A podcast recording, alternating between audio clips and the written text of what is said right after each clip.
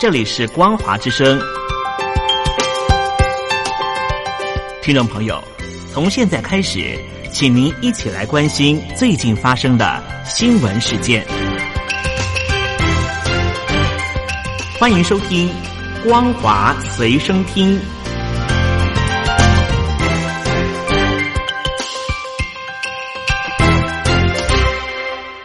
朋友您好，欢迎收听光华随身听，我是黄轩。今天是中华民国一百零九年九月二十八号，星期一，带大家来关心重要的新闻讯息。新型冠状病毒肺炎疫情除了冲击经济，对中国大陆的影响之一是社区的人脸辨识增多。由于人脸资讯一旦泄露，即是终身泄露，风险非常大。大陆法律学者反对将此作为进出社区的方式。根据报道，疫情年初的时候，在大陆各地爆发之后，人脸辨识技术的应用更加普及。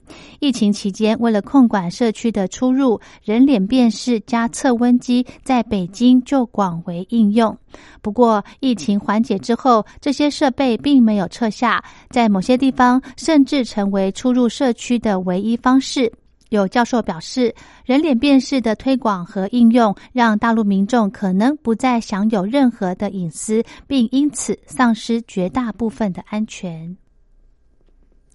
中共中纪委在昨天发文指出，要建立公职人员向境外大额汇款行为监测报告机制，监测范围扩及配偶、子女等近亲。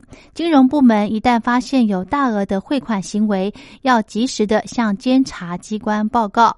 另外，中纪委强调，要加强监管公职人员向境外汇款行为，令国家外汇管理局。通报的十宗非法买卖外汇、从事跨境赌博案，分别是山东、河北、福建等地的民众涉嫌非法买卖外汇案。中共中央严控资金外流，使澳门博彩业者面临空前的危机。过去两个月，提供大陆豪客赌钱用的贵宾厅户口相继出现挤兑现象，部分的贵宾厅一度的传出限制提款，而引起恐慌。有业界估计，撤资的规模高达十亿美元。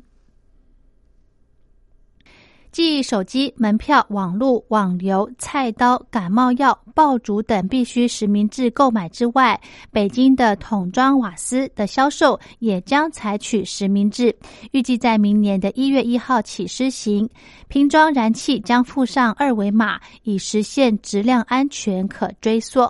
此外，个人如果擅自的拆除、改装、安装或者是移动室内管线、燃气设备者，由城市管理综合执法部门责令限期改正，违者将处人民币一千元以下的罚款。大陆四川重庆松藻煤矿在二十七号凌晨发生一氧化碳超标事故，十七人被困，经抢救之后，已经导致十六人死亡，一人送医急救。报道指出。松藻煤矿是大陆五大煤矿之一，也是重庆最大的煤矿区，主要供应重庆地区的火电厂，并为重庆、四川、广东、广西等地的用户提供动力煤和工业用煤。新冠病毒疫情从中国大陆爆发并蔓延到全球，迄今不到一年，同诊官方的数字显示，迄今已经超过百万人丧命。世界卫生组织警告，若不采取更多的集体行动，病故的人数恐倍增。报道指出，这场疫情摧残全球经济，引发地缘政治紧张，颠覆人们生活。从印度的贫民窟、巴西丛林到美国最大城市纽约，无一不受其影响。为了遏制疫情而实施的各种严格的措施。迫使世界各地体育赛事、现场娱乐活动和国际旅游都暂停，粉丝以及观众和观光客也都被迫留在家中。各地的政府采取的严格的管制措施，使得四月间全球有超过半数的人口，也就是大约四十多亿人，都处在某种程度的封锁状态。起初虽然成功的减缓疫情扩散，但是随着限制的措施放宽，病例又再度的增加。而国际货币基金在今年稍早的警告，随着各国国内的生产毛额萎缩，经济动荡恐怕引发前所所未见的危机。受到第一波疫情重创的欧洲地区，现在面临另一波的激增病例。巴黎、伦敦和马德里也纷纷被迫采取管制措施，以减缓威胁压垮医院负荷量的病例数量。美国川普政府要求苹果公司和谷歌在昨天晚间十一点五十九分开始禁止提供中国大陆热门短影音应用程式 TikTok 下载。不过，此项禁令也遭到联邦法官挡下。为了对抗第二波的新冠病毒疾病疫情，英国政府在昨天计划执行全面性的社会封锁令，范围扩及北英格兰大部分地区，可能也包括伦敦都会区。而研拟中的新限制措施规定，所有的酒馆、餐厅和酒吧初步暂停营业两周，家庭跟家庭之间的任何室内聚会也无期限的禁止，包括一些尚未受限于新规定的室内场合。英国为了因应第二波快速扩散的疫情，在上个礼拜就已经实施新措施，要求民众在可能的情况下在家上班，并且下令餐厅跟酒吧要提早打烊。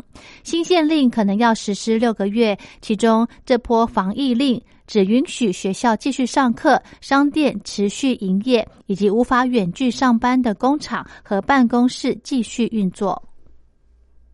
近年不断卷入政治纷争，并被建制派猛烈抨击的官方香港电台，在近日又出现争议。机构内一名助理节目主任，因为在记者会的表现而遭到内部调查。有立法会议员的形容，这起事件是政治打压。中国大陆十一长假铁路运输在今天正式开跑。中国大陆国铁集团指出，为期十一天的运输计划预计载运旅客达一点零八亿人次，其中十月一号当天载运人次上看一千三百万，将创下疫情爆发以来的单日新高。中共外交部对美国外交官在香港的活动设限，规定他们只。会晤港府官员或室内教育机构及社团人士之前，必须获得北京外交部的批准。为了保障经济，中共总书记习近平提出以国内大循环为主的双循环。但是，港媒南华早报披露，受到新型冠状病毒疾病的冲击，广州不少成衣厂的订单不稳定，让前往求职的农民工的收入不复以往。香港卫生署在昨天下午公布，当地新增了六起新型冠状病毒确诊病例，包括五例的境外移入以及一例未找到感染源头的本土病例，是相隔五天之后再出现源头不明的个案。日本首相菅义伟与俄罗斯总统普京将在二十九号举行电话会谈，这是菅义伟上任后首度与普京通电话。根据了解，菅义伟跟普廷的电话会谈将会谈到新型冠状病毒的合作防疫，以及攸关北方领土问题的和平条约谈判等议题。好的，以上就是今天的光华随身听，感谢您的收听，我们下次再会。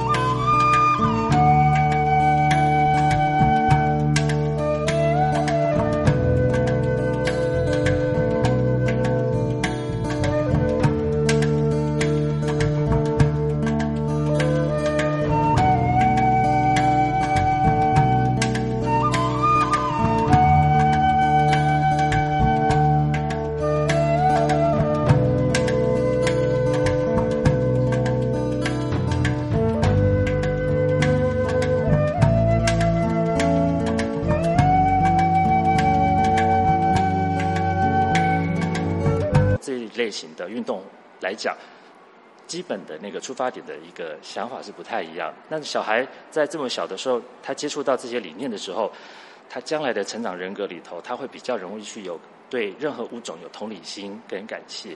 其实秋天跟冬天才是我们最好的季节，因为在那个时间，白天的。早上的阳光洒进来，你可以想象那个阳光在树林里头穿梭洒下来的那个样子，而且气温很合适，而且南部这边冬天很短，不会很冷，所以秋冬我们很多游客是来爬山的，纯爬山。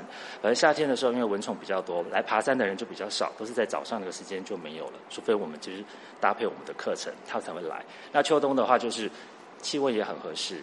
阳光的颜色也很合适，很多人就会来爬山跟办活动，尤其是像学校单位还蛮多的，刚好就是暑假结束要开学，要开学有些会有户外教育、户外教学，有些会有迎新活动等等。那在那个时间点，在林场这边办这些活动都很合适。晴天、雨天、下太阳、雨的天，我都会在相约的地点。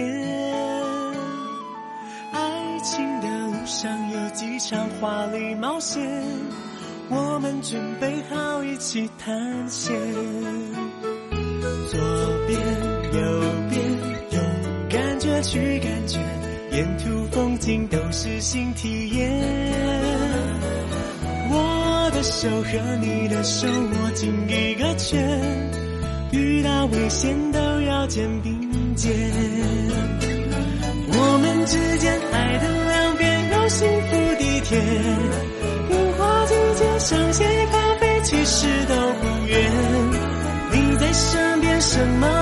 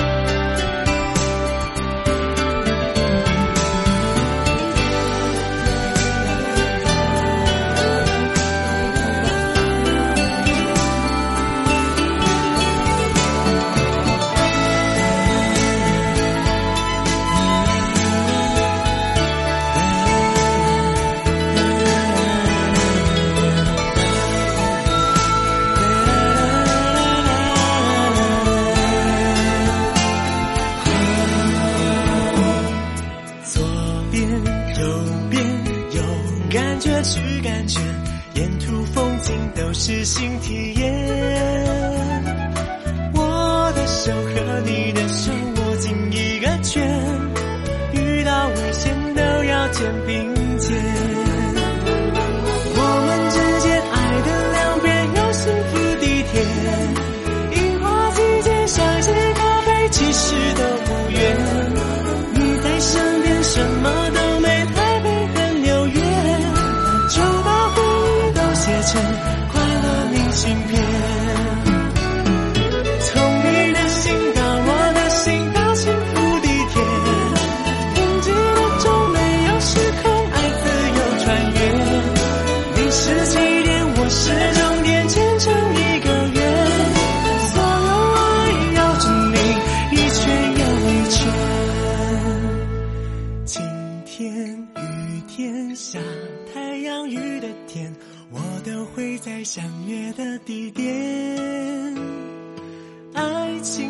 路上有几场华丽冒险我们准备好一起探险。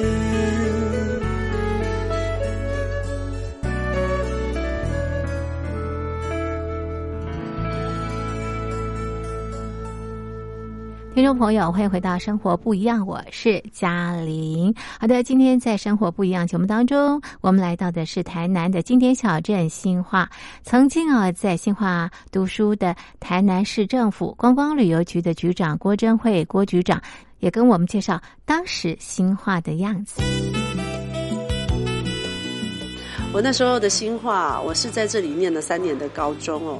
那时候新化其实是一个很淳朴的小镇啊，然后呃街面呢，它非常的热闹，然后就是在日治时代，它其实就已经有很漂亮的街廓了。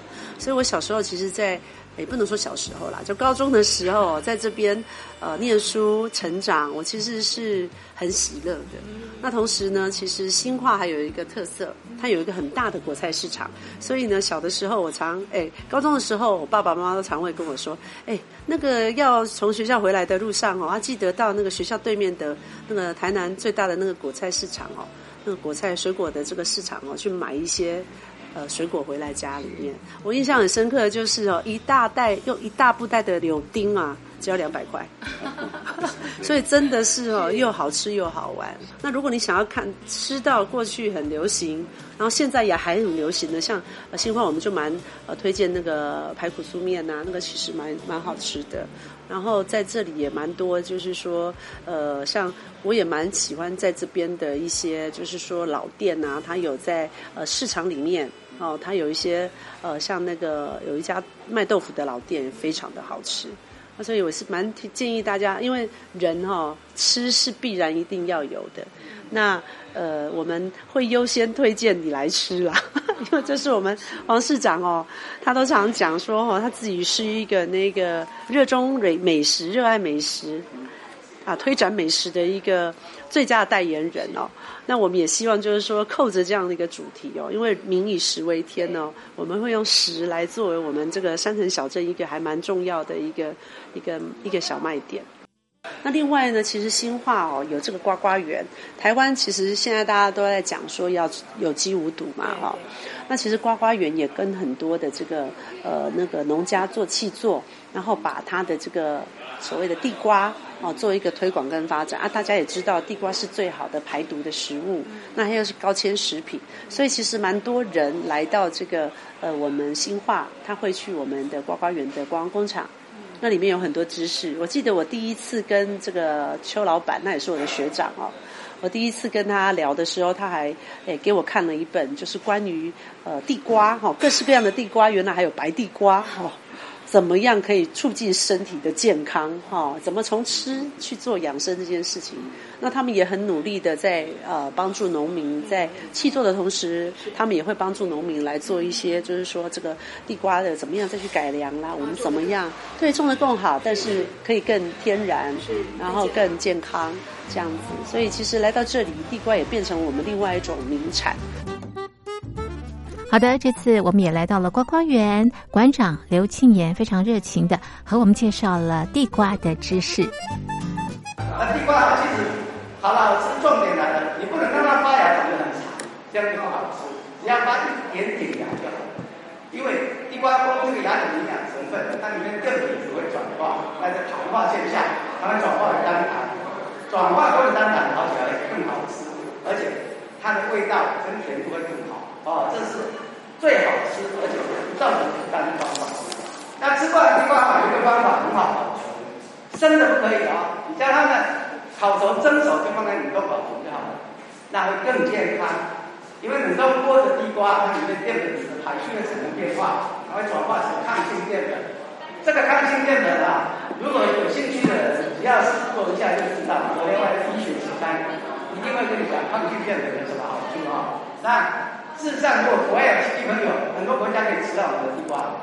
我们第一个外销去的是日本，那是日本人自己跑来这里买，是我们推销啊。所以日本很了解台湾的气候。那第一个就是日本，再加上美国、呃新加坡、那澳洲或是香港、韩国，连中东杜拜都有我们的地瓜。所以这个已经在全世界很多地地方有啊啊。所以在台湾来讲，地瓜很有竞争力啊，在台湾的气候很适合地瓜的成长。所以台湾的地瓜有竞争力。其实我们台湾种的地瓜比其他的国家还少，大部分国家种的地瓜都比我们台湾多。不要以为不要种啊，只是台湾的气候的关系，所以地瓜的品质会特别好啊。一般地瓜来讲，台湾啊最主要的地瓜台农五十七号，这个台农五十七号其实民国四十四年农事所做出来的品种，到现在台湾的占有率超过百分之九十。哦，那再来是你看看六十六号，是呃橘色、橘红色那个，那个其实啊，你看到竹山、金山、金门，他们几乎就是这个六十六号最多。那为什么有人喜欢？因为六十六号的维他命 A、胡萝卜素含量比较高一点。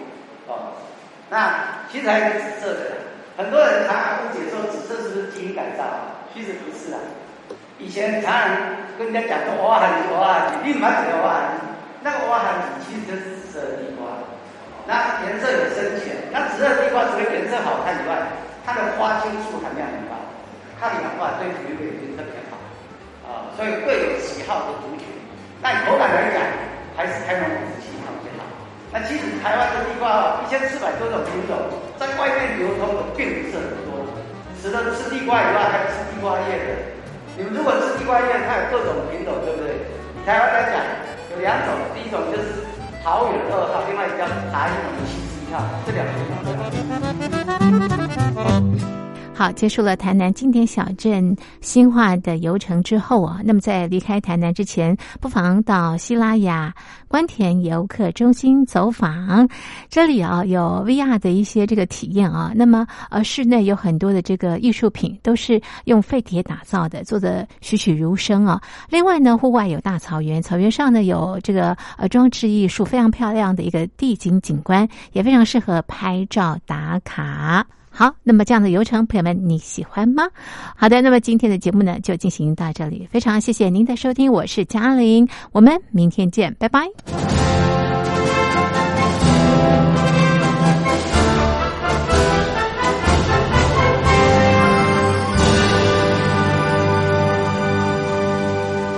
你脱贫了吗？年轻时候的习近平就深知。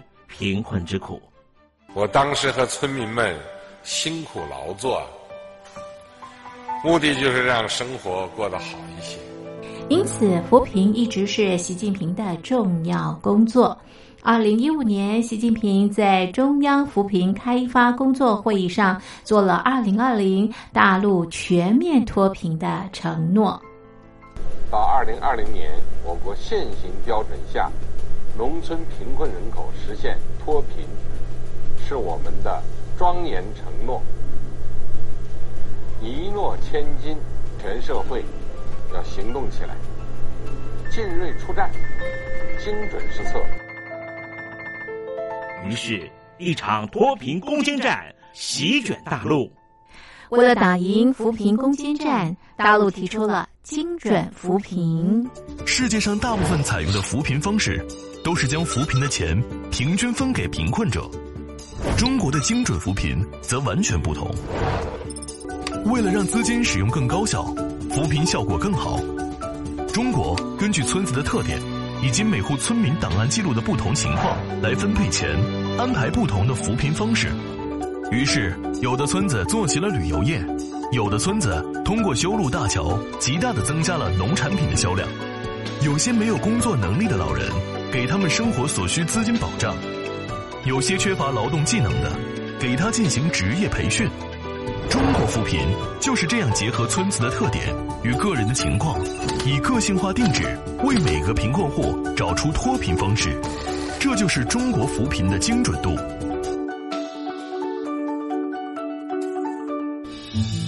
位在山东偏远内陆地区的曹县，二零一七年以七十四个淘宝村名列全中国十大淘宝村群聚第三位，因而摆脱贫困的命运。丁楼村是曹县淘宝村的鼻祖，全村有九成多的家庭在家开网店，大多以服装加工业为主，并形成产业，带动周边乡镇跟进发展，连人口都跟着回流。大学生和外出务工青年纷纷返乡创业。二零一六年，丁楼村的全年电商销售额已高达三个亿，产品远销十多个国家和地区，百分之八十以上的人家拥有私家车。从二零一六年到二零一九年，大陆累计发放三千八百多亿人民币，并动员大量人力，全力扶贫。今年。就是二零二零年，大陆彻底脱贫奔小康了吗？大陆国务院总理李克强在今年人大会议闭幕后的中外记者会上，他是这么说的：“中国是一个人口众多的发展中国家，我们人均年收入的平均水平是三万元人民币，但是有六亿人每个月的收入也就是一千元，一千元，在一个中等城市可能租房都困难。现在又碰到疫情，其中有一位农民工说他五十多岁了，在外打工三十多年，每年如此，但今年就没有找到工作，全家都陷入困境。唉，听众朋友，你脱贫了吗？欢迎听众朋友来信分享你的脱贫经验，或者大陆政府脱贫做法与建议。我们准备高端短波收音机要送给您哦。活动从八月一日进行到十月三十一日，请您写下姓名、地址、邮编、联络电话、年龄等基本资料。传统邮件请寄到台北邮政一七零零号信箱，台北邮政幺七零零号信箱，嘉陵东山领收。电子邮件请寄 lily 三二九 at ms 四五点 highnet 点 net，l y l i 三二九 at ms 四五点 highnet 点 net。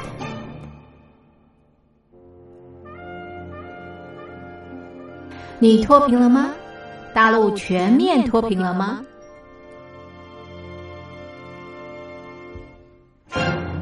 让我带你去一个地方，地图上没有的地方。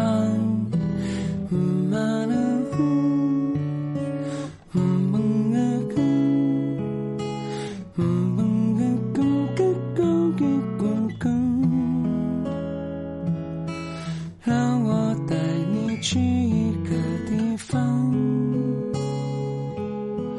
一个地图上